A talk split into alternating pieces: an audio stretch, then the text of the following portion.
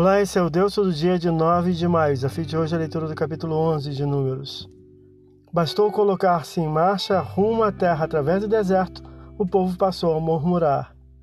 O Senhor intervém com juízo de fogo, consumindo parte do arraial, a ponto de chamar o lugar de Taberá, conflagração ou incêndio, ao que o povo pediu socorro a Moisés, o qual intercedeu ao Senhor e o incêndio se deteve. Versículos 1 a 3. O povo deveria ter aprendido que Deus é um fogo consumidor, porém, inflamados por desejo refreado por carnes e delícias egípcias, murmuram, desprezando o miraculoso maná, versículos 4 a 6, não se contentando mais com o pão do céu.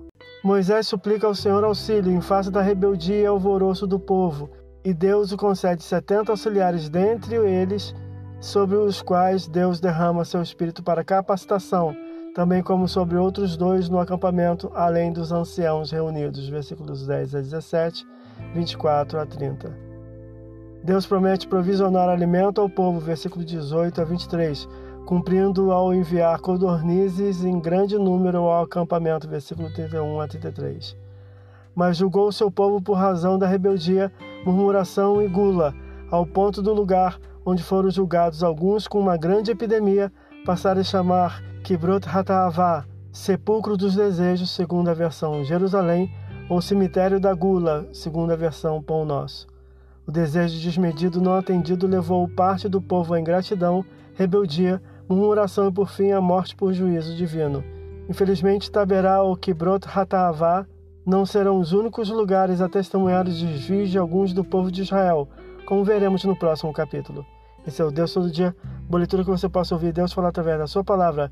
Agora segue a mensagem de pensamento do dia do pastor Heber Jamil. Até a próxima.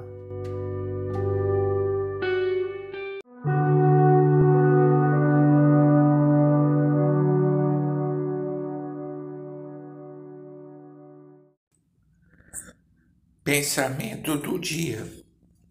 Por mais que a soberania de Deus esteja revelada na Bíblia, na prática, nem sempre conseguimos compreendê-la integralmente.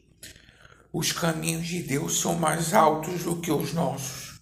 Entretanto, confiamos sempre, porque as coisas que acontecem ao servo de Deus cooperam para seu bem. Romanos 8, 28. Pastor Heber Jamil, que Deus te abençoe.